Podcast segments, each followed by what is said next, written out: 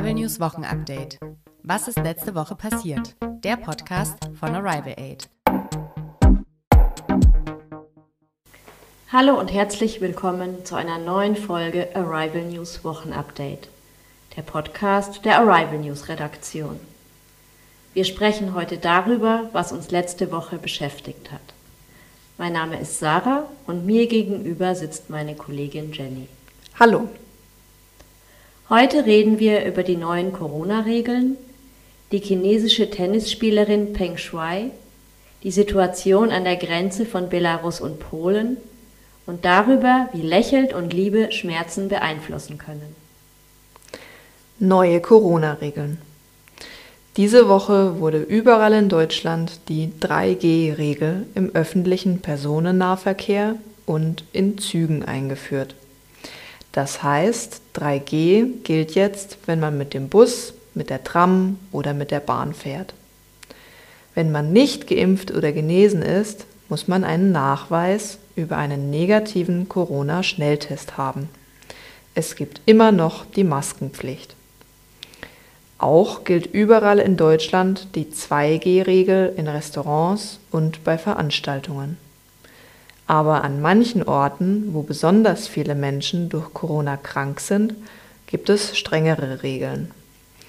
Dann kann auch 2G Plus gelten. Das ist in den verschiedenen Regionen in Deutschland unterschiedlich. Wer durch Corona oder eine andere Krankheit sehr krank ist, muss oft in einem Intensivbett in einem Krankenhaus gepflegt werden. Dort kümmern sich viele Ärzte und Ärztinnen um den kranken Menschen. Weil die Krankenhäuser aber sehr beschäftigt sind mit allen Menschen, die Corona haben, gibt es nicht mehr viele Intensivbetten und nicht genug Ärzte und Ärztinnen. Das ist ein Problem für alle Menschen. Wie viele Menschen noch in den Krankenhäusern in Intensivbetten versorgt werden können, wird an der Hospitalisierungsrate gemessen. Wenn die Hospitalisierungsrate sehr hoch ist, gibt es keine freien Betten und Ärzte und Ärztinnen mehr. Das ist in vielen Bundesländern so. Es können dann nicht alle Menschen, die krank sind oder einen Unfall haben, versorgt werden. Wenn die Hospitalisierungsrate sehr hoch ist, gibt es neue Regeln, um Corona besser zu stoppen. Das ist jetzt in Bayern so. Deshalb gibt es seit Mittwoch neue Regeln, um Corona zu stoppen. Es gibt Kontaktbeschränkungen für ungeimpfte. Es dürfen sich maximal fünf ungeimpfte Menschen gleichzeitig treffen. Für Kultur- und Sportveranstaltungen in Bayern gilt 2G und es dürfen nur noch weniger Zuschauerinnen dabei sein. Bis 15. Dezember bleiben alle Clubs und Bars in Bayern geschlossen. Auch für Friseure, Berufsschulen und Bibliotheken gilt 2G. Cafés und Restaurants müssen um 22 Uhr schließen. Dort gilt schon seit 16. November die 2G-Regel. Übersteigt in einer Stadt die Inzidenz 1000, müssen sie schließen dann ist dort ein Hotspot und es kann einen Lockdown geben. Dann wird aber nicht alles geschlossen. Der Handel bleibt geöffnet. Sorge um chinesische Tennisspielerin. Weltweit macht man sich Sorgen um eine bekannte chinesische Tennisspielerin. Sie heißt Peng Shuai. Anfang November hat sie im Internet geschrieben, dass ein bekannter chinesischer Politiker sie zum Sex gezwungen hat. Diese Nachricht wurde nach kurzer Zeit gelöscht und Peng Shuai war seitdem verschwunden. Niemand wusste, wo sie ist. Diese Woche hat der Präsident des Internationalen Olympischen Komitees IOC in einem Videotelefonat mit ihr gesprochen.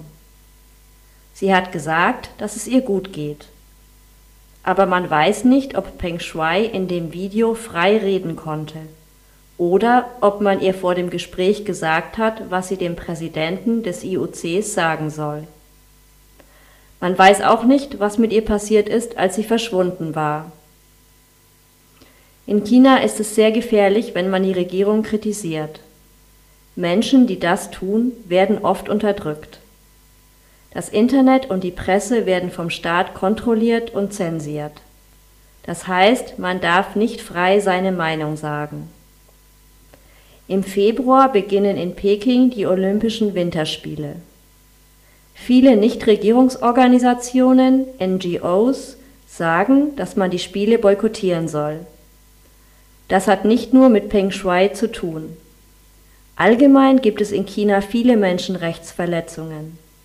Mit einem Boykott könnte man der Regierung in China zeigen, dass man es nicht akzeptiert, wenn Menschenrechte nicht eingehalten werden. Die Situation an der Grenze von Belarus und Polen. An der Grenze zwischen Belarus und Polen sitzen immer noch tausende Menschen bei sehr kalten Temperaturen fest. Immer wieder versuchen Migrantinnen von Belarus nach Polen zu kommen, um in die EU zu gelangen. Die Menschen müssen unter schrecklichen Bedingungen draußen übernachten. Etwa 2000 Menschen wurden von den belarussischen Behörden in einer Lagerhalle in der Nähe der Grenze untergebracht.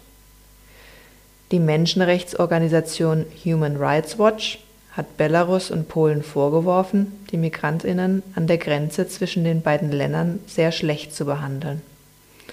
Beide Länder haben sich falsch verhalten. Es sind bereits mindestens 13 Menschen gestorben. Die EU wirft dem belarussischen Machthaber Alexander Lukaschenko vor, mit falschen Versprechen Migrantinnen nach Belarus gelockt zu haben. Die EU sagt, er wollte sie illegal in die EU bringen. Damit wollte Lukaschenko Rache für Sanktionen von der EU üben. Eine Sanktion ist eine Strafe für falsches Verhalten. In Belarus gab es dieses Jahr gefälschte Wahlen und es gibt viele Probleme mit Menschenrechtsverletzungen. Lukaschenko weist die Vorwürfe zurück.